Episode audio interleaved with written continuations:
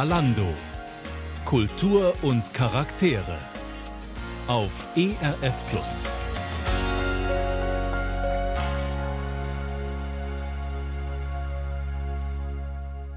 Nicht die vielen schlechten Nachrichten, die ich Ihnen in den letzten Jahrzehnten oft bieten musste, sind das Wichtige. Für mich ist die frohe Botschaft der Bibel, die guten Nachrichten des Evangeliums das Allerwichtigste. Mein letzter Wunsch von dieser Stelle, denken Sie doch einmal darüber nach, leben Sie wohl, Gott segne Sie. Mit diesen Worten beendete Peter Hane seine Karriere als Fernsehmoderator. Warum ist Jesus Christus immer die feste Konstante in seinem Leben geblieben? Darüber möchte ich heute mit ihm sprechen. Mein Name ist Oliver Jeske und ich begrüße Sie herzlich zu einer neuen Ausgabe von Kalando Kultur und Charaktere.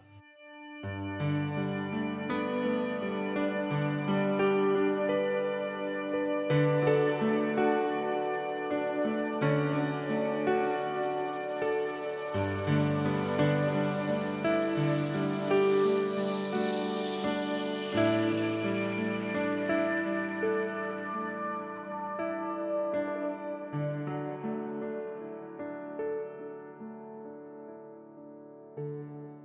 Peter Hane vorzustellen, das heißt eigentlich Mainzelmännchen auf den Lerchenberg ins ZDF-Sendezentrum in Mainz zu tragen. Viele Leute kennen sie, das Gesicht, viele Jahre von Heute Journal und Heute Nachrichten, später dann stellvertretender Leiter des ZDF Hauptstadtstudios, dann über acht Jahre, wenn ich das jetzt richtig äh, wiedergebe, die eigene Sendung Peter Hane, ein Talkformat gehabt. Inzwischen, Peter Hane, sind Sie im Ruhestand und wie Sie mir schon im Vorfeld gesagt haben, im Unruhestand. Wir haben hier so einen Termin freigeboxt, dass wir miteinander sprechen können. Unser Schwerpunktthema Warum Jesus? Und da möchte ich mal bei dem ganz jungen Peter Hane aus Ostwestfalen anfangen.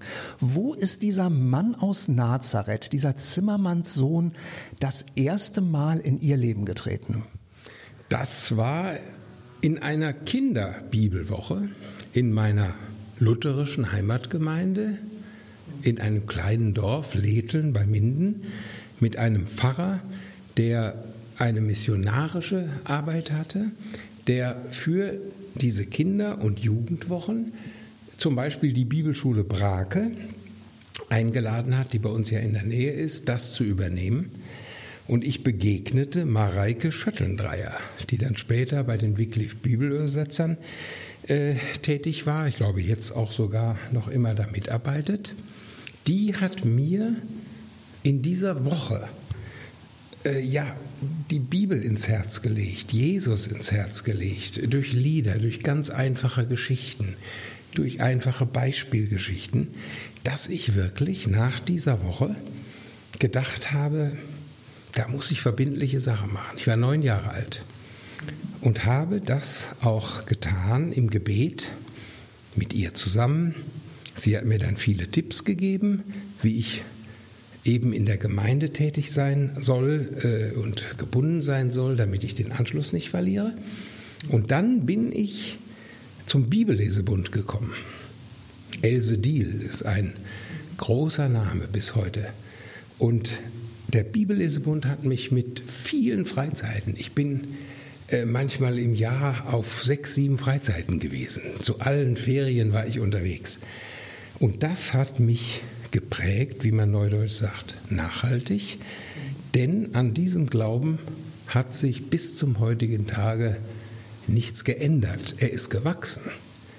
Aber die Grundfrage war für mich klar schon als Kind, warum Jesus? Ja, warum denn nicht bei dieser schönen Botschaft? Wenn man Ihr neuestes Buch liest, passiert, notiert Geschichten, die das Leben schrieb. Und am gleichen Titel haben Sie schon mal vor, äh, vor vielen Jahren ein Buch rausgebracht, für alle, die jetzt vielleicht ein bisschen äh, irritiert sind. Ja, das war ein Buch, also ein richtiges Tagebuch über ein Jahr. Mit ganz entscheidenden Weichenstellungen. Damals für mich auch beruflich. Ich bin ja dann von Saarbrücken weggegangen nach Mainz. Äh, dazwischen lag die Wahl von Oskar Lafontaine zum Ministerpräsidenten. War so ein Einschnitt. Also da habe ich mal ein Jahr zusammengefasst. In diesem neuen Buch passiert notiert ist es also quasi sozusagen ein Rundumschlag. Alles, was mir eingefallen ist, äh, habe ich nicht chronologisch da aufgeschrieben. Findet sich ja auch eine Fortsetzung. Ähm, also nicht, da ist kein Tagebuch drin. Aber doch viel, viel autobiografisches und mein Eindruck war, als ich das Buch gelesen habe, ihre alte ostwestfälische Heimat schien so ein richtig guter geistlicher Mutterboden eigentlich gewesen zu sein, in den ihr junger Glauben damals reingesät wurde. Ja, das ist wahr. Einmal die konkrete Gemeinde dieses Dorfes, Letheln, 2000 Einwohner. Aus dieser Gemeinde sind ungefähr 40 Hauptamtliche, wie man so sagt. Diakone, Pfarrer, Prediger, Bibelschüler. Also die breite Palette aus dieser kleinen Gemeinde, das war also der erweckliche Geist. Aber auch der ganze Kirchenkreis Minden. Das war ja die Minden-Ravensberger Erweckung, aber nun schon lange her. Aber das war immer noch irgendwie spürbar. Und äh, das hat mich einfach geprägt. Es waren viele gläubige Pfarrer, sehr missionarisch engagierte. Und der letzte, der eben missionarisch engagiert war in meiner Gemeinde, ist zusammen mit seiner Frau äh, bei diesem schrecklichen Busunglück auf Madeira vor wenigen Wochen ums Leben gekommen. Tragisch. Fällt mir jetzt ein bisschen schwer, fast bei diesem letzten ja, Erlebnis von Ihnen jetzt den Sprung zu meiner nächsten Frage zu finden. Ich mache es trotzdem. Ich möchte so ein klein bisschen den Sprung machen. Ähm, waren es auch diese Einflüsse, die Sie dann bewegt haben, später Theologie zu studieren? Ja, eindeutig. Ich äh, hatte nun das Glück, im altsprachlichen humanistischen Gymnasium zu sein. Man musste dann gewisse Sprachen wie Latein und so nicht nachholen? Ich hatte Latein, ich hatte Griechisch, manchmal sogar zwei Stunden am Tag. Also das war echt ein Hammer. Aber ich habe dann so in den letzten beiden Schuljahren gemerkt, wofür ich das lerne. Weil ich das Ziel hatte, ich wollte Theologie studieren. Dazu braucht man Griechisch, Altgriechisch. Muss ich gleich mal Ihnen noch mal ins Wort fallen. Mit welchem Ziel eigentlich damals? War da schon der Journalismus im Hinterkopf? Also ein bisschen im Hinterkopf schon, denn ich habe einen Lehrer gehabt in den letzten Jahren des Gymnasiums, der Deutsch, Philosophie und Geschichte, also drei prägende Fächer eigentlich hatte. Und der hat uns sozusagen, da gab es das Wort Medien, Medienpädagogik noch gar nicht. Wir sind nach Köln gefahren zum WDR. Wir haben uns die Zeitungsredaktion der Neuen Westfälischen in Bielefeld angeguckt. Er hat uns als Schüler schon mitgenommen in diese Medien und äh, das hat mich fasziniert.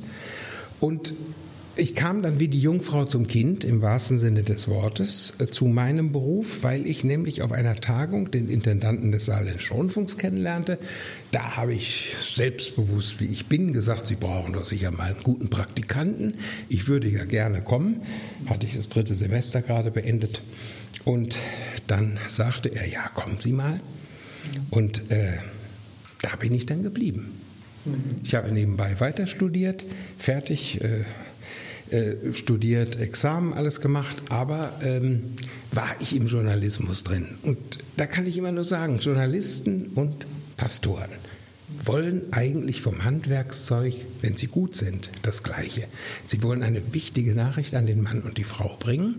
Dazu müssen sie gut recherchieren, ansprechend formulieren und auch überzeugend präsentieren, um dann die Leute zu informieren, also dass sie nicht langweilig äh, abschalten und im Idealfall auch zu motivieren. Das gilt sowohl für den Radiomoderator wie Sie oder den Fernsehmoderator Peter Hane dann später, als auch für Pfarrer. Also das Handwerkszeug ist das gleiche. Peter Hane heute hier im Gespräch bei Kalando Kultur und Charaktere. Gleich sprechen wir weiter hier nach der Musik.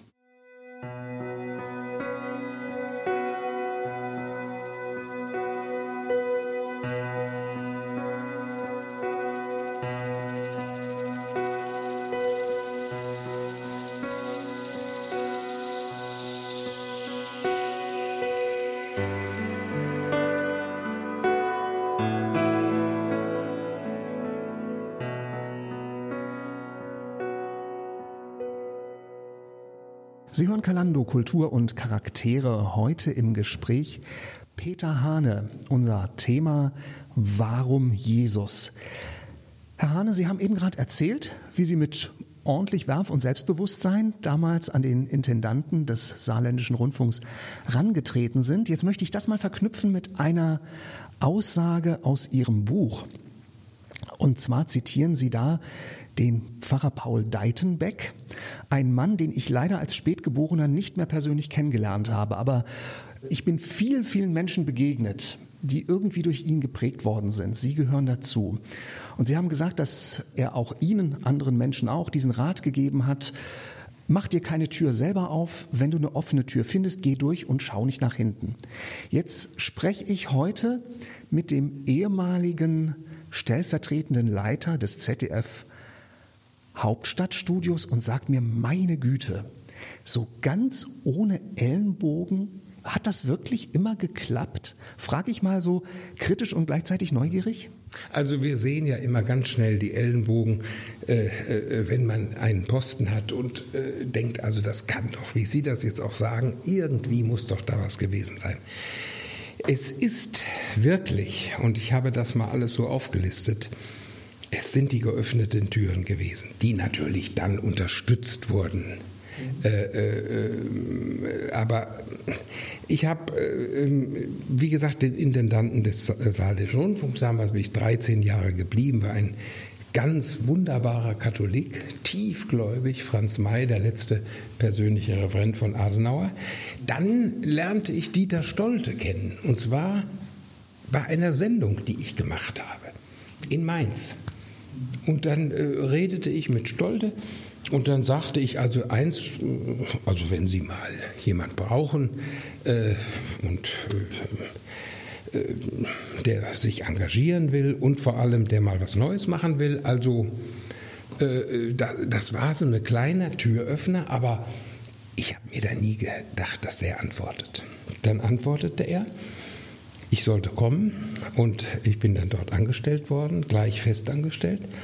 Und ähm, dann lernte ich auch im äh, ZDF, zum Beispiel Peter Voss, den späteren Intendanten des Südwestrundfunks, mit dem ich eng zusammengearbeitet habe. Ganz vertrauensvolles Verhältnis. Und das sind natürlich dann für mich so die Begleiterscheinung der offenen Türen gewesen, dass eben ein Hierarch von oben gesagt hat, ich will den Hane haben.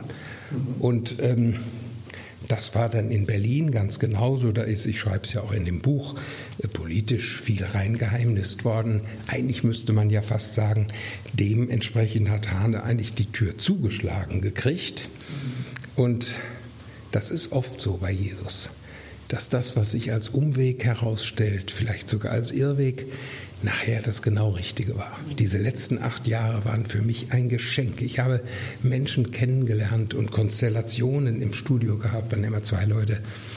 Das war wirklich großartig. Also das hat mich nochmal richtig motiviert und auch äh, ja, beeindruckt. Um das, was Sie sagen, noch mal so ein bisschen zu beleuchten. Man hätte natürlich auch die letzten acht Jahre in Ihrer Karriere sozusagen deuten können als, na, da hat man hier den ehemaligen stellvertretenden Leiter so ein bisschen aufs Abstellgleis geschoben. Ne? Ja, das wird gerne so interpretiert. Ähm, äh, ich stelle mir jetzt immer vor, ich wäre das geworden, nämlich Leiter des Hauptstadtstudios. Das wäre eine ganz schreckliche Zeit gewesen. Danach fingen ja die politischen Verwerfungen an. Ähm, wenn man jetzt das Wahlergebnis sich anguckt von der Europawahl, da ist nichts mehr so geblieben wie vorher. Äh, man ist natürlich bestimmten Zwängen auch ausgeliefert, was ähm, die Berichterstattung angeht dann die Kommentierung, dann ein Dauerstress. Das kann sich ja kaum jemand vorstellen. Ich bin ja fast schon vom Kanzleramt festgewachsen gewesen und hatte da schon meine Fußabdrücke, wo ich dann immer stand und die Kommentare oder die Aufsager, wie wir sagen, für heute und heute Journal gemacht habe. Und irgendwann kommt mal der Zeitpunkt, wo man sagt, jetzt reicht's. Und da waren die letzten acht Jahre mit dieser wunderbaren Sendung, wo übrigens mehr Evangelium in den Medien war als bei manchen, die eigentlich dafür zuständig sind. Und äh, da bin ich einfach froh, dass ich die Gelegenheit hatte. Übrigens, nie niemals bin ich da irgendwie bevormundet worden nach dem Motto, das ist zu fromm oder muss das denn sein, bei den Feiertagen immer dieses Thema dann zu nehmen, was ist Pfingsten oder was ist Ostern. Äh, ich hatte da freie Bahn und bin dankbar. Deswegen habe ich einen Grundsatz. Ich habe viel zu kritisieren an meinen früheren Arbeitgebern, aber ich trete nicht nach. Das finde ich billig. Peter Hane, heute hier im Programm von ERF Medien bei Kalando Kultur und Charaktere. Wir sprechen gleich weiter nach der Musik.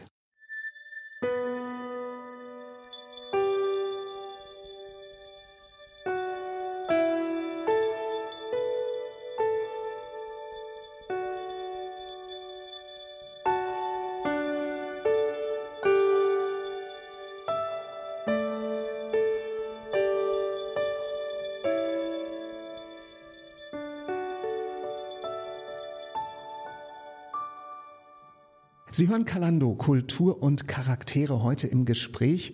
Der Moderator, Journalist, Bücherautor, Redner Peter Hane. Peter Hane, wir haben vorhin noch im gemeinsamen Kollegengebet hier zusammengesessen und es gab ein besonderes Ereignis, warum eine Kollegin nicht dabei war. Es war ein kleines Kind auf die Welt gekommen und natürlich etwas, wo wir uns als Kollegen gemeinsam nur mitfreuen können. Ein neuer Erdenbürger, wie schön. Jetzt machen wir mal kein Geheimnis draus. Sie selbst sind ein Leben lang ehelos geblieben. Ich selbst kenne Freunde meiner Eltern, die unfreiwillig kinderlos geblieben sind und gesagt haben, ach Mensch, so richtig schwer wurde es eigentlich erst, als wir in das Alter kamen, wo bei den ganzen Freunden drumherum dann die Enkelkinder kamen. Kennen Sie diese Gefühle auch oder andersherum gefragt? Sie zitieren in Ihrem jüngsten Buch den Liedermacher Swobodam, wer Jesus folgt, frei formuliert, riskiert seine Träume. Gibt es da auch vielleicht mal so einen kleinen Schmerz? Ja, setzt eigene Wege aufs Spiel, geht es dann weiter. Also äh, nein, den gibt es nicht, weil ich weiß, im Nachhinein ist es jetzt natürlich einfacher, wo man 66 ist und das alles überblickt, dass das eine völlig richtige Wegführung Gottes war. Das habe ich ja auch nicht äh, selber beschlossen, sondern als Christ hat man immer Ansprechpartner zu haben, Seelsorger zu haben, Menschen, denen man vertrauen kann. Sie nannten eben ja einen Pfarrer aus Lüdenscheid, der inzwischen natürlich gestorben ist, aber der mich viele, viele Jahrzehnte begleitet hat. Und im Nachhinein kann ich nur sagen, ich habe 100 Prozent in meinem Beruf gegeben. Die Anerkennung ist mir übrigens nie versagt worden. Ich habe 100 Prozent, eigentlich manchmal 120 Prozent im frommen, im evangelikalen, im kirchlichen Lager auch gegeben. Ich war ja im Rat der EKD und in der Synode der EKD. Viele, viele Tage dafür geopfert, viele Vorträge, Evangelisationen. Das heißt, wenn ich das im Nachhinein sehe, mit einer Familie wäre das völlig unmöglich gewesen. Und ich habe viele Biografien vor Augen. Das darf man auch nicht vergessen. Auch unter gläubigen Christen, wo das schief gegangen ist. Also es musste nicht unbedingt in der Scheidung enden, aber dass die Kinder andere Wege gegangen sind, ein ganz großes Problem unter frommen Spitzenleuten und das ist mir eigentlich erspart geblieben. Im Nachhinein kann ich nur sagen, ich bin ein kommunikativer Mensch, wie man heute sagt. Ich bin gerne unter Menschen, aber ich kann auch gerne alleine sein. Ich kann bei mir zu Hause die Klingel abstellen, das Telefon abstellen, ich gucke nicht ins Internet und erhole mich zwei Tage und da bin ich wieder auf einem guten, kräftemäßigen Level, auch durch die Stille über der Bibel. Ich habe vielleicht Träume damals riskiert, dass man sich fragt, Mensch, ist das wirklich der richtige Weg? Aber ich bin sehr früh schon bestätigt worden, weil ich ja schon mit 25, 26 äh, habe ich in den großen Zelten von Dr. Gerhard Bergmann gesprochen. Ich habe ja nachher, nach seinem Tod, auch quasi seine Aufgabe mit übernommen. Sagen Sie kurz, wer es war, für die, die ihn nicht mehr kennen. Dr. Bergmann war einer der großen Evangelisten der äh, 60er, 70er Jahre der äh, Deutsche Zeltmission. äh, mit großen Zelten, über 2000 Sitzplätze, durch Deutschland zog. Die Gemeinden haben ihn dazu eingeladen.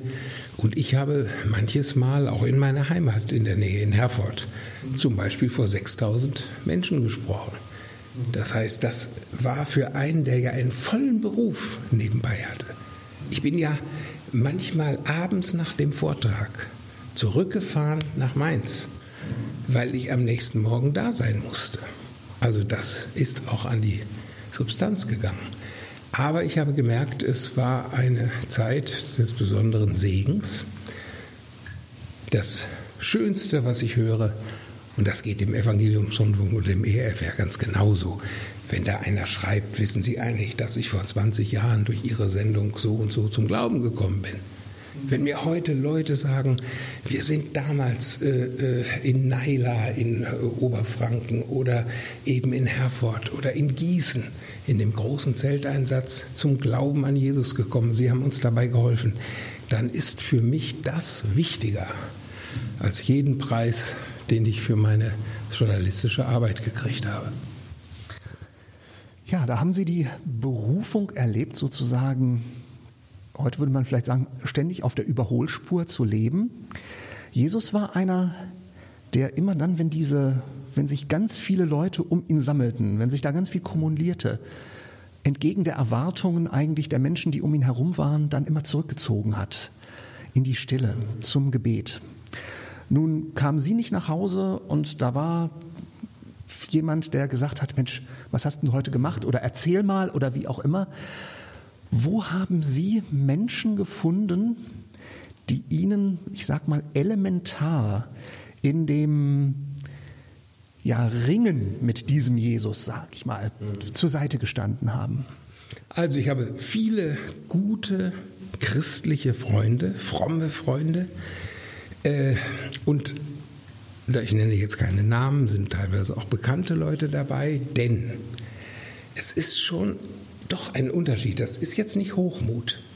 Es ist ein Unterschied, ob ein Bäckermeister fromm ist. Dann braucht er auch äh, ein bisschen Beratung, äh, was äh, Unternehmern, Geschäftsmann, ein anderer Bäcker angeht. Deswegen gibt es ja auch christliche Bäckervereinigung. Christliche Radiovereinigung gibt es nicht. Ähm, es war mir immer wichtig, dass ich zum einen gläubige Christen hatte und habe, die in diesem Beruf auch drin sind, beziehungsweise ein Verständnis dafür haben. Ich war ein, äh, manches schlichte Gemeindeglied hat nicht verstanden, dass ich Lottozahlen angekündigt habe in der Heute-Sendung. Nicht? Weil das ist, wie können Sie das nur machen? Und Sie, Sie, schreiben dann doch bei der Bild am Sonntag und da ist ein Horoskop drin. Also äh, das sind ja alles Probleme. Äh, äh, die sind so nachrangig, obwohl ich sie ernst nehme. Aber äh, da muss man auch erklären, äh, warum das trotzdem geht. Also, auf der einen Seite ein Bekanntenkreis, der einen Sensus hat, ein Gefühl hat für diesen Beruf, den ich mache. Zum anderen aber Leute, die völlig von außen kommen, die damit überhaupt nichts im Hut haben. Die sagen, Mensch, du nimmst dich da wichtig mit deinem Fernsehen und die Leute drehen sich auf der Straße nach dir um. Peter Strauch hat das ja in seiner Autobiografie geschildert. Äh, ein Tag mit Peter Hane in Berlin heißt zum Schluss, winken die Landfrauen aus einem vorbeifahrenden Bus. Das steigt einem natürlich ein bisschen zu Kopf. Das hört sich selbstkritisch an. Deswegen ist man ja auch Mensch und Sünder und fehlbar. Natürlich äh, ist das schick. Also ich kenne mehr Kollegen, die krank sind, weil sie keiner erkennt, als die, die man erkennt. Also ich bin, nehme das fröhlich zur Kenntnis und freue mich über alle Menschen, die auf mich zukommen und sagen, Mensch, Sie machen Ihre Sache prima. Aber dann sind eben diese Freunde da, die einen wieder auf den Teppich zurückholen. Und äh, ich bin in meinem Glauben geerdet geblieben, vor allem in meiner Dorfgemeinde. Also da war nichts mit akademisch und Universität und was nicht alles. Es war ganz schlicht missionarische Gemeinde. Und auf der anderen Seite auch eben äh, Freunde, die aus ganz anderen Bereichen, Ärzte oder Juristen oder Unternehmer oder was auch immer.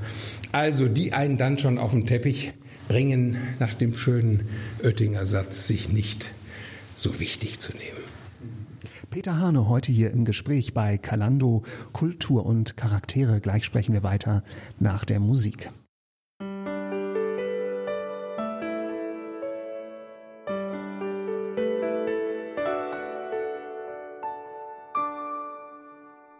Peter Hane, wir haben eben darüber gesprochen, über Menschen, auch wenn sie aus gutem Grund jetzt im Verborgenen bleiben, mit denen sie über den Glauben an Jesus Christus in intensivem Austausch sind. In Ihrem neuesten Buch Passiert notiert erwähnen Sie aber auch eine ganze Schar von Diakonissen, die Sie mal zum Essen oder Kaffee trinken, ganz sicher will ich mir jetzt nicht mehr, eingeladen haben und das aus gutem Grund. Ja, das ist meine Lobby, meine Lobby bei Gott. Also ich sage mal ganz schlicht, ich äh, brauche im Endeffekt äh, weder die Lobby der CDU noch der SPD, die irgendwas für mich tut oder äh, äh, irgendwelche einflussreiche Leute. Ich meine, ich habe jahrelang an allen wichtigen Hintergrundinformationen, Gesprächen, Abendessen war das dann meist, mit der Kanzlerin teilgenommen. Da habe ich aber nie drüber gesprochen. Und das ist mir jetzt auch überhaupt nicht wesentlich. Ähm, äh, also da muss ich manchmal sagen, äh, äh, mein Hintergrundgespräch mit Jesus und der Bibel, da finden wir ihn nämlich, äh, ist mir oft wichtiger gewesen. Und meine Lobby, die eigentliche Lobby, das sind die Beter und Beterinnen. Das ist für mich einfach faszinierend, wie diese Feierabendschwestern, die ja eigentlich gar nicht mehr aktiv, wo man sagt, ach du liebes bisschen, die gehen jetzt sozusagen die letzte Etappe ihres Lebens, aber das ist die entscheidende, die beten den ganzen Tag für unsere Regierung, für äh, unser Volk, für die Gemeinden, für Evangelisten und auch für Peter Hahn. Und ich habe viele, viele Mutterhäuser oder auch Feierabendhäuser, die für mich beten. Und äh, ja, da, wenn ich zum Beispiel in Gunzenhausen bei der Hensolzhöhe spreche, bei der großen Jugendtagung da Ostern, dann äh, ist für mich völlig klar, da bestelle ich ein großes Kuchenbuffet für die 160 oder 180 Diakonissen. Denn A ist das Geld gut angelegt und äh, wird nicht für irgendwelches Alloträger ausgegeben.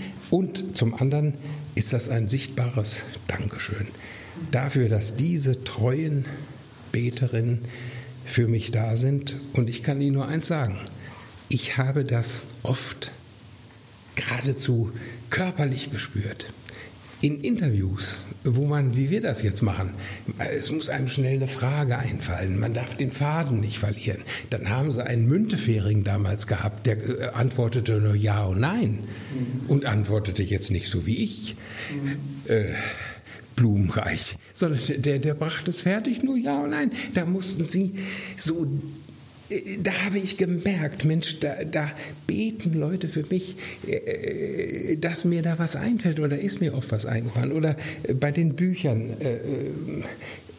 Das hat mich alles durchgetragen und in meinem Beruf hat mir das geholfen, aber auch vor allem dann in der Verkündigung wo man merkt, äh, da ist doch die Kraft des Heiligen Geistes da, auch dann, wenn man äh, aus manchen Gründen vielleicht nicht so vorbereitet war oder einfach dahin gefahren ist und gedacht hat, ich, das schaffe ich schon irgendwie. Aber ich habe gemerkt, die Beter sind das Entscheidende. Auch für den Evangeliumsrundfunk ERF übrigens. Und das wird ja immer wieder gesagt. Ähm, nicht. Die Deutschen haben ja diese, diese schöne Sprache. Ähm, Gebet. Das heißt aber auch in der anderen Betonung gebet. Also sie haben beides. Also gerade auch beim ERF. Auf der einen Seite gebet, das muss finanziert werden, aber dann auch das Gebet. Übrigens das gleiche Wort Wegweiser. Sie können Wegweiser zu Jesus sein und Wegweiser von Jesus weg schreibt sich beides gleich. Das Gebet. Wo findet es bei Ihnen, dieses Gespräch mit Jesus Christus, seinen Raum? Sie zitieren auch wieder in Ihrem Buch Luther, der gesagt hat, ich habe heute viel zu tun, also muss ich viel beten. Ich selbst habe das mal äh, übersetzt gefunden in einem gar nicht christlichen Spruch aus dem asiatischen Raum. Wenn du es eilig hast, mache einen Umweg. Mhm. Sagt für mich eigentlich fast das Gleiche. Wo äh, findet bei Ihnen das persönliche Gebet, dieses persönliche Gespräch mit Jesus Raum? Also das ist einmal das klassische Stoßgebet, was man vielleicht so nennt. Das heißt, dieser Dauerkontakt mit Jesus, dass man wirklich äh, in einer konkreten Situation gesagt, hey Jesus, jetzt hilf mir doch. Ich, ich, oh, ich bin aufgeregt, das bin ich immer noch gewesen. Oder große Veranstaltungen. Ich denke, Mensch, äh, äh, oder ich spreche auch viel bei Wirtschaftsverbänden, bei Banken, äh, dass ich da das Gefühl kriege, wie weit darf ich da auch mit der Botschaft des Evangeliums gehen. Ist für mich immer der Satz, die Nachrichten von heute, habe ich ja lange moderiert, die Nachrichten von heute sind bereits morgen von gestern. Die Bibel bleibt zeitlos aktuell. Dass das rüberkommt, das Gottes Geschenk ist Reifeisen, der äh, Gründer der Volksbanken und Reifeisenbanken. Das heißt, wenn ich da spreche, kann ich sofort anknüpfen und sagen, gucken wir uns doch mal an, was Ihr Gründervater. Also bin ich sofort beim Evangelium. Und äh, die Leute hören auch zu, die finden das nicht abartig. Die sagen, ja, das sind doch unsere Wurzeln. Also diese kleinen Gelegenheiten. Dann habe ich ja eben schon gesagt, ich kann durchaus mal ein, zwei Tage total abschalten. Also von Berlin fahre ich dann zum Beispiel in Spreewald, mache eine große Radtour und setze mich immer mal wieder irgendwo auf eine Bank, nehme meine Bibel, oder ein gutes Buch, das ich dabei habe. Also äh, ich versuche diesen Ausgleich äh, zwischen Arbeit und Stille zu halten, so möglich zu machen. Aber wie gesagt, oft äh, guckt man sich seinen Terminkalender an und sagt, meine Güte, weniger ist mehr.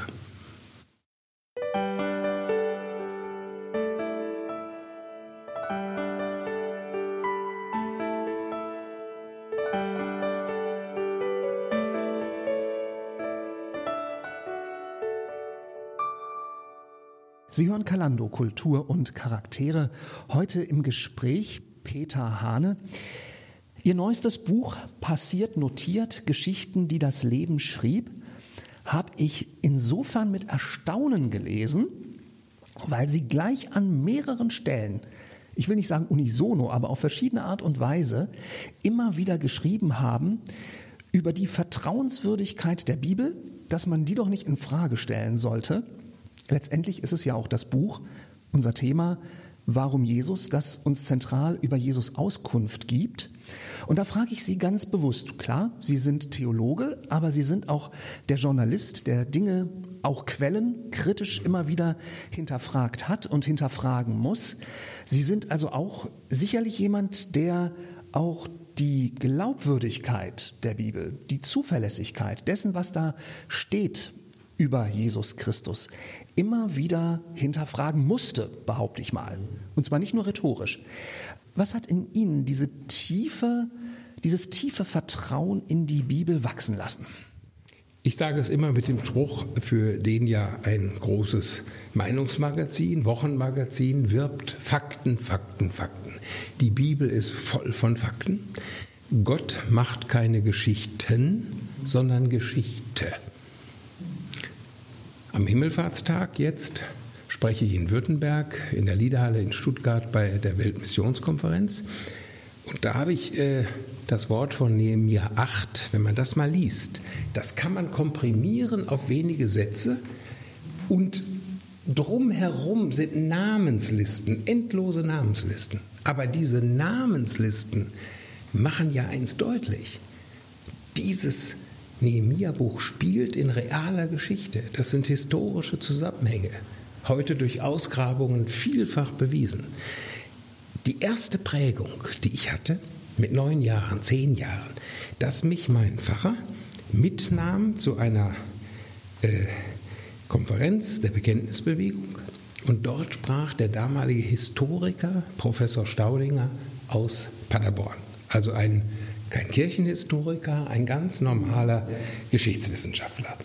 Und der hat gesprochen über die Glaubwürdigkeit des Neuen Testamentes.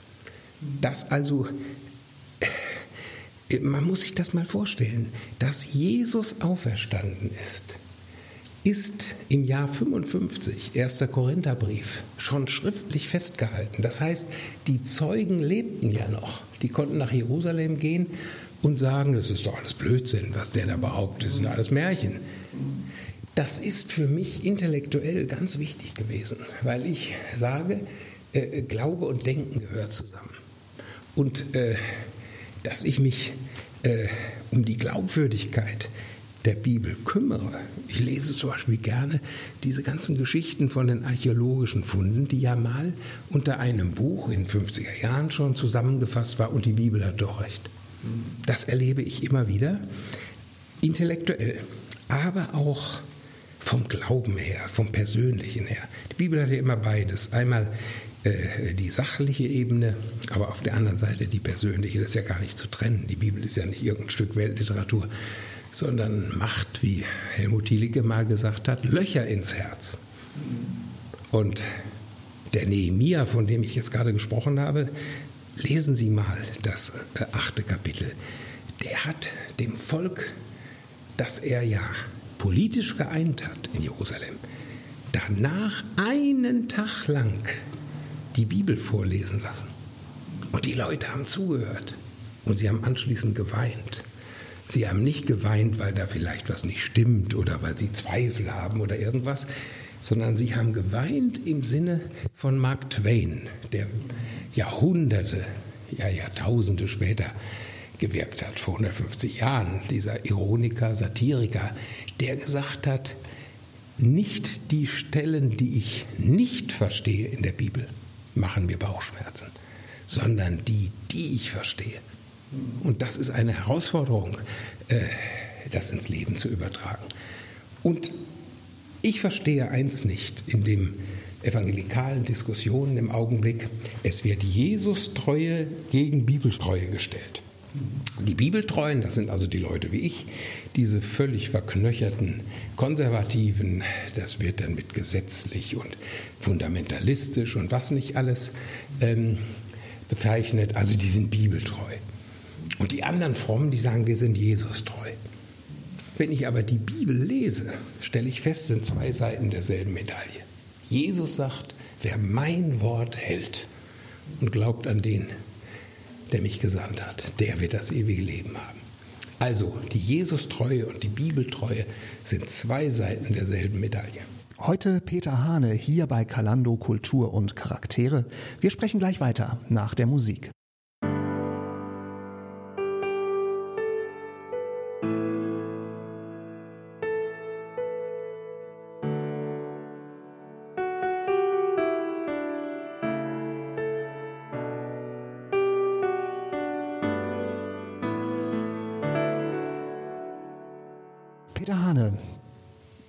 Sprechen heute über das Thema Warum Jesus. In Ihrem Buch Passiert notiert beschreiben Sie die Zeit, als Sie Theologie studiert haben. Es war eine sehr bewegte Zeit. Und mit dieser Frage, über die wir gerade gesprochen haben, die Zuverlässigkeit des biblischen Wortes, dass wir hier wirklich also auf Wahrheit, auf historische Fakten treffen, hat ja auch eng etwas damit zu tun mit der Frage, an welchen Jesus glauben wir eigentlich? Äh, ich nehme, greife da immer gern den Theologen Moltmann heraus, der den leidenden Gott besonders herausgestellt hat. Und nach meiner Erkenntnis ist oft außer dem Leiden gar nicht mehr viel übrig geblieben von Gott. Und Sie haben bestimmt noch andere Beispiele. Deshalb die Frage, an welchen Jesus glauben Sie? Ich glaube an den Jesus, wie er in der Bibel beschrieben ist. Ich habe ja im christlichen Verlagshaus in Dillenburg jetzt acht Stunden Bibel auf CD gelesen. Und zwar historisch, also nicht äh, die Evangelien so aneinandergereiht, sondern wie es historisch war. Das ist dann manchmal ein bisschen anders geordnet, aber derselbe Text. Und da habe ich wieder festgestellt, das ist eine großartige Geschichte, die da erzählt wird, die stimmig ist. Und wer bin ich denn äh, bei aller Liebe, ähm, der jetzt sagt, das ist ein echtes Jesuswort und das andere äh, hat die Gemeinde äh, äh, da noch zugefügt oder was auch immer. Ich glaube, dass die Bibel Gottes Wort ist, dass Gott lebendig, auch durch den Heiligen Geist, durch dieses Wort spricht. Luther hat das ja nochmal ganz deutlich betont, auch Paulus, äh, auch was das Alte Testament angeht. Äh, es ist einfach wunderbar zu sehen, wie hinter dem Alten Testament auch Jesus steht, auch in den ganzen Prophezeiungen. Also äh, es muss mir ja wirklich jetzt mal einer intellektuell sagen.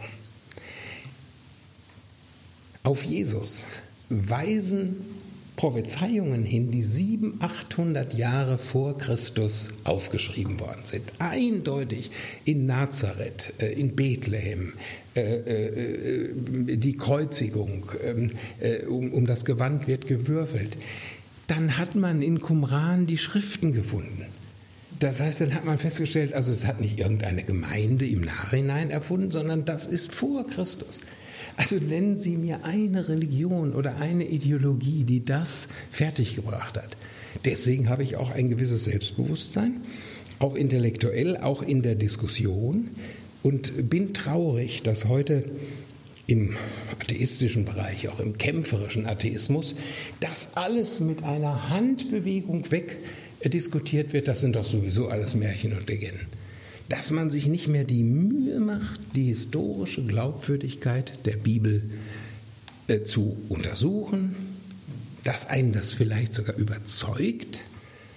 Äh, der Schritt zum Glauben ist dann was anderes, aber ich kann doch nicht die Bibel zu irgendeinem Märchenbuch machen und äh, das finde ich eben so traurig, dass auch junge Leute, also mir geht es hauptsächlich, also die Alten, meine Generation, die haben alle ihre Meinung und da ist auch nichts mehr groß zu verändern. Ich habe äh, als Hauptfeld für die christliche Arbeit Kinder- und Jugendarbeit im Blick. Das heißt, das ist das Wichtigste, sollte das Wichtigste sein. Und biografisch muss ich doch sagen, dadurch bin ich zum Glauben gekommen. In der Universität ist manches dazugekommen an Bildung, aber es ist mir nichts weggenommen worden. Denn von den Erfahrungen, die ich mit Jesus gemacht habe, kann mir keiner was wegnehmen. Vielleicht noch mal ganz kurz im Studium. Was waren da so Ihre großen Vorbilder, die Lehrer, von denen Sie stark profitiert haben? Und wer hat Sie eher ein Stückchen irritiert, wenn nicht abgeschreckt? Ach, äh, äh, zu den Irritierenden bin ich gar nicht gegangen. Das ist für mich äh, verlorene Liebesmüh. Und ich bin auch sehr diskussionsfreudig, aber heute, auch im frommen Lager, bestimmte Diskussionen mache ich einfach nicht mehr mit, weil man genau weiß, es bleibt jeder sowieso bei seiner Meinung und da muss man sagen, ist verlorene Lebenszeit. Also ich habe meine Meinung dargestellt, zum Beispiel in dem Buch Niemals aufgeben oder jetzt auch passiert notiert, das ist meine Haltung und wenn einer eine andere hat, soll er sie haben. Er muss nicht äh, von mir eines Besseren belehrt werden. Also manches ist auch verlorene äh, Lebenszeit. Aber ich habe ähm, im Studium äh, großartige Lehrer gehabt. Manfred Seitz, der praktische Theologe in Heidelberg, dann Erlangen, der übrigens, ich schreibe das ja auch in meinem Buch, vertrieben worden ist durch die 68er Bewegung von Heidelberg. Ganz furchtbar. Da haben also die Leute, die teilweise Karriere in der Kirche gemacht haben, ich könnte die mit Namen nennen, an den Altar gepinkelt. Ich sage das mal ganz platt. Äh, ganz furchtbar. Seitz war dann ein Jahr sozusagen aus dem Verkehr gezogen, psychisch schwer angeschlagen, ganz furchtbar. Nachvollziehbar?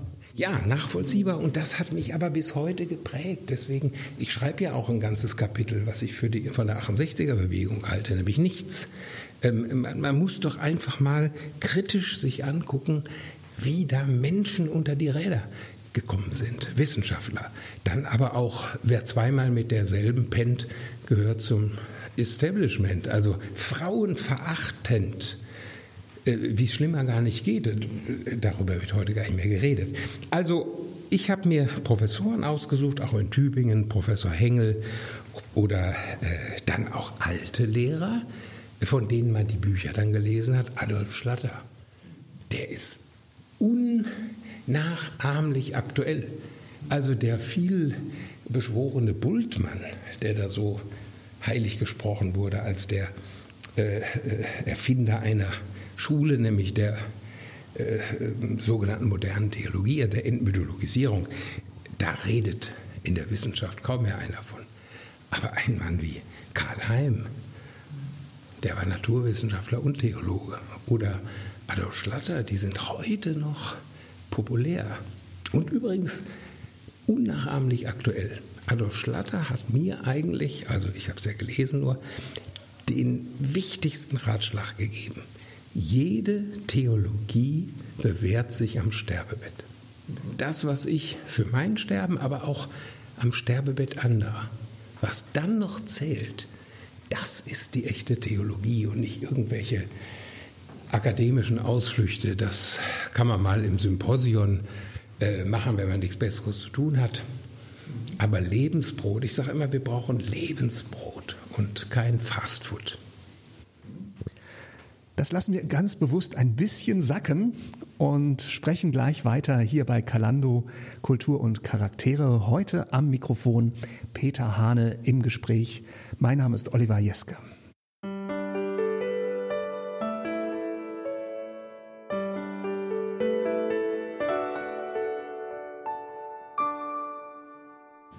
Kalando Kultur und Charaktere. Heute im Gespräch Peter Hane.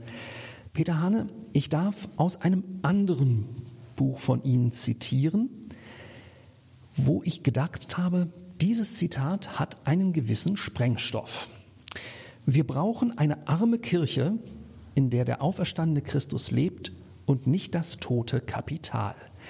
Nun kenne ich Ihre Steuererklärung nicht, aber ich vermute mal, dass Sie immer noch Kirchensteuerzahler sind. Ich könnte Ihnen natürlich von meiner Freikirche gleich hier mal ganz frech ein Eintrittsformular rüberschieben, aber Spaß beiseite. Diese Forderung nach der armen Kirche, da haben Sie sicherlich nicht nur Freunde mitgemacht. Nein, natürlich nicht. Also die Funktionäre der Kirche fühlen sich da ja sehr wohl, dass das alles finanziell abgesichert ist. Ich bin der festen Überzeugung, dass es bestimmte Initiativen, wie zum Beispiel dieses Genderzentrum, äh, der EKD oder äh, selbst den Kirchentag in der Form nicht mehr geben würde, wenn diejenigen, die sich dafür interessieren, es selbst bezahlen müssten.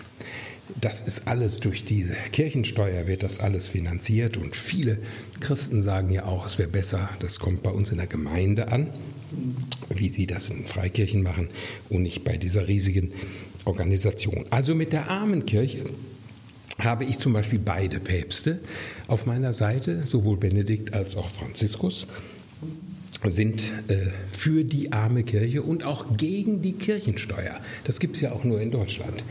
Sondern sie sagen beide, und dem schließe ich mich an, und übrigens viele, viele äh, fromme Evangelikale, Rolf Schäffbuch zum Beispiel, der sagt, äh, äh wenn Gott überhaupt nicht mehr redet, in der Kirche.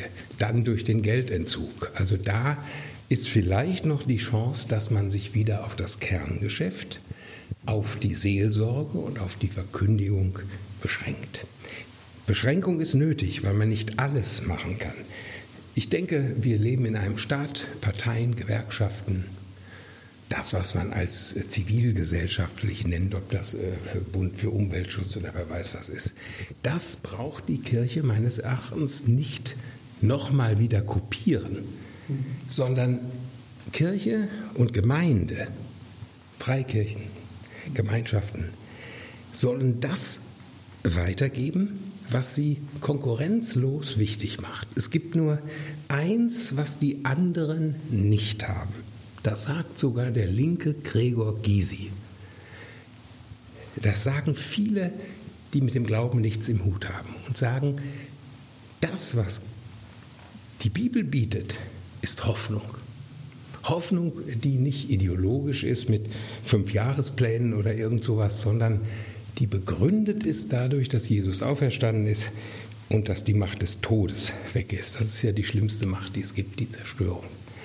Und äh, ich wünschte mir, dass Kirchen, Gemeinden und Christen viel offensiver dieses Jesus-Thema äh, auf den Leuchter stellen.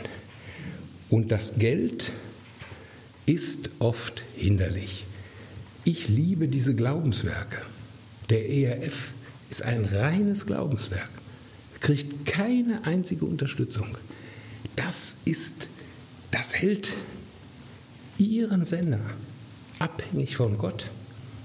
und auch ein bisschen abhängig von den Hörern, die auch eine gewisse Erwartungshaltung haben. Und bei der Kirche ist das überhaupt nicht der Fall. Das Geld sprudelt ja. Und je mehr Steuereinnahmen da sind und Steuererhöhungen, da müssen ja die äh, äh, Bischöfe jubeln, weil das ja immer sich auf die Kirchensteuer auch niederschlägt. Also ich bin ganz klar der Meinung, die Kirchensteuer abzuschaffen. Denn die Meinung, dass dadurch Sozialarbeit finanziert wird, ist ja nun wirklich irrig. Denn die Sozialarbeit wird ja nun gleichzeitig noch vom Staat unterstützt. Dieser Staat, der übrigens teilweise Bischofsgehälter bezahlt. Also das ist alles eine Geschichte der vergangenen Jahrhunderte, hat mit der Aktualität nichts mehr zu tun.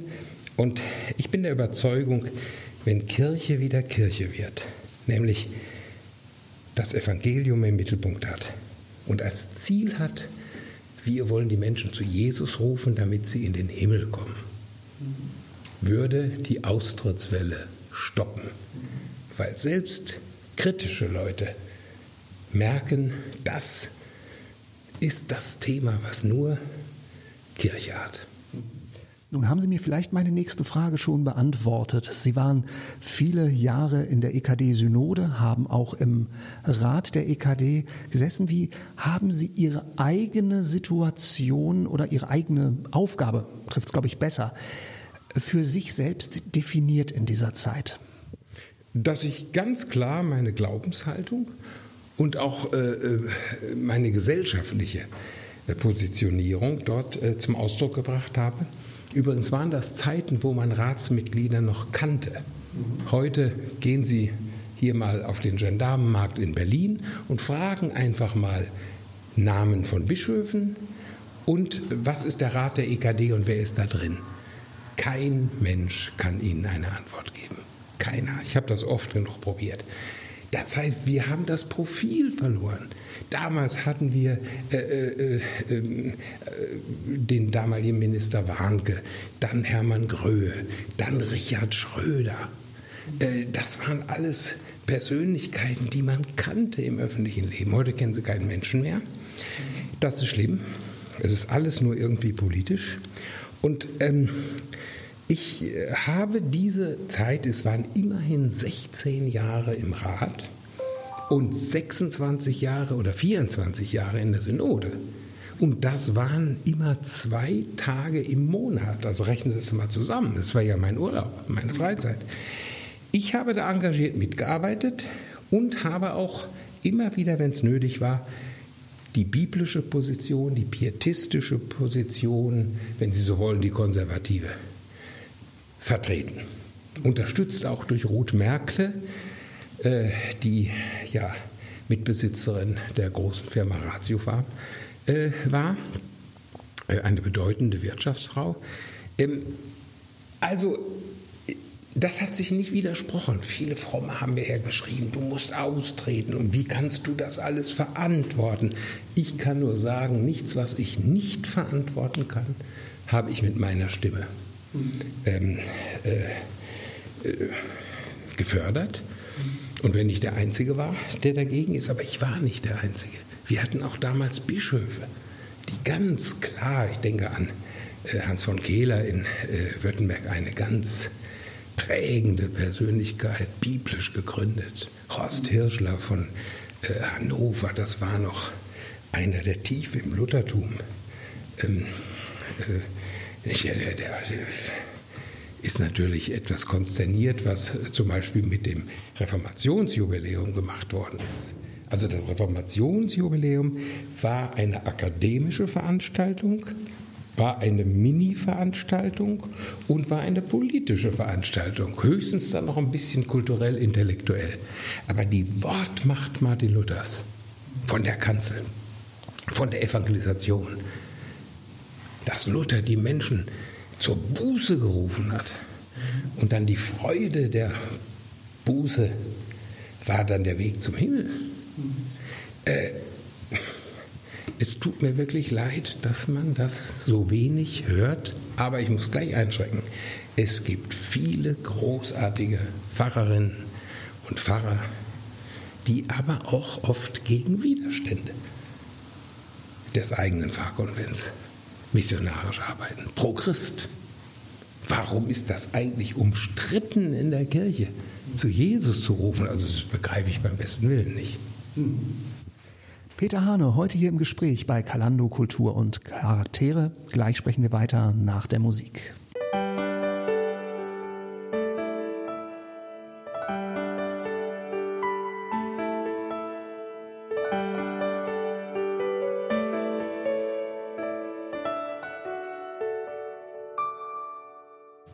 Warum Jesus? Unser Schwerpunktthema, mit dem wir uns auch heute hier im Gespräch beschäftigen. Peter Hane, Sie haben gesagt, dass Sie jemand sind, der immer wieder, wenn die Zeit da ist, gute Bücher liest, die Bibel liest. Jesus ist niemand, der bequem ist, niemand, der sich so einfach in die Hosentasche stecken lässt, sag ich mal, wie vielleicht eine Taschenbibel, sondern da muss man was kauen, da muss man sich auseinandersetzen.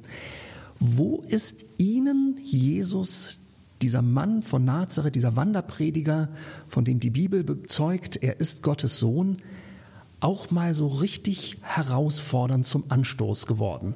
Gab es Situationen in Ihrem Leben, wo Sie richtig ringen mussten mit diesem Mann von Nazareth? Äh, war jetzt kein großes Ereignis, wo ich jetzt, äh, äh, sagen wir mal, eine Haltung äh, hatte, die, die nun so schrecklich war, dass ich die, 180 äh, Grad drehen musste.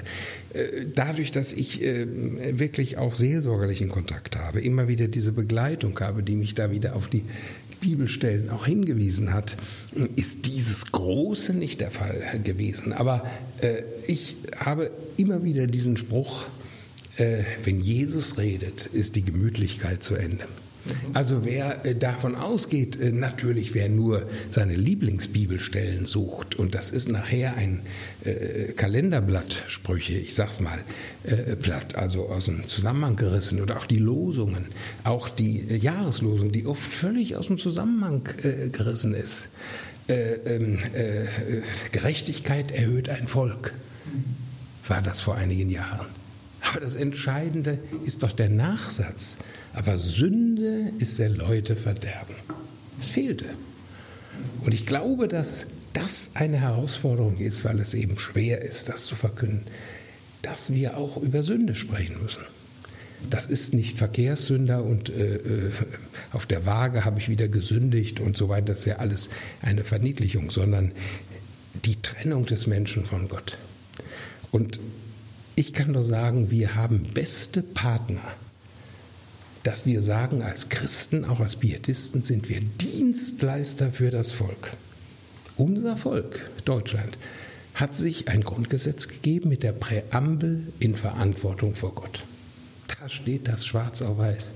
Und da ist nicht Buddha gemeint und nicht Allah und nicht Mohammed und Konfuzius oder wer weiß was, sondern der Gott der zehn Gebote und der Bergpredigt. Das heißt, wir erfüllen quasi äh, sozusagen das, was der Verfassungsrechtler Böckenförde ja äh, klassisch gesagt hat, der Staat lebt von Voraussetzungen, die er selbst nicht garantieren kann. Aber wir können mithelfen durch das Bezeugen von Jesus, durch das Bezeugen der Bibel, dass diese Grundlage nicht vergessen wird. Vielleicht sogar wieder eine neue Rolle spielt. Und ich kann nur sagen, ich höre nicht auf, im Gebet daran zu denken, dass Deutschland, dass unser Land oder Landstriche wieder mal eine Erweckung kriegen. Warum eigentlich nicht? Das ist ja in äh, vergangenen Jahrhunderten auch gewesen. Und zwar manchmal äh, mitten in Krisen und äh, Problemen, dass Gott mit einer Erweckung geantwortet hat. Manche Gemeinden, es gibt viele fromme Gemeinden, freie evangelische Gemeinschaften, landeskirchliche, die richtig Erweckung erleben. Und das ist für mich ansteckend, nicht das Negative. Loriot alias Vico von Bülow hat mal auf die Frage gesagt, was mal auf seinem Grabstein stehen sollte, in seiner unnachahmlichen Art, ich denke, mein Name wäre angemessen. Was, äh, was antwortet Peter Hane auf diese Frage, auch wenn ich hoffe, dass wir noch ein paar Jahrzehnte uns zum Interview mal wieder treffen?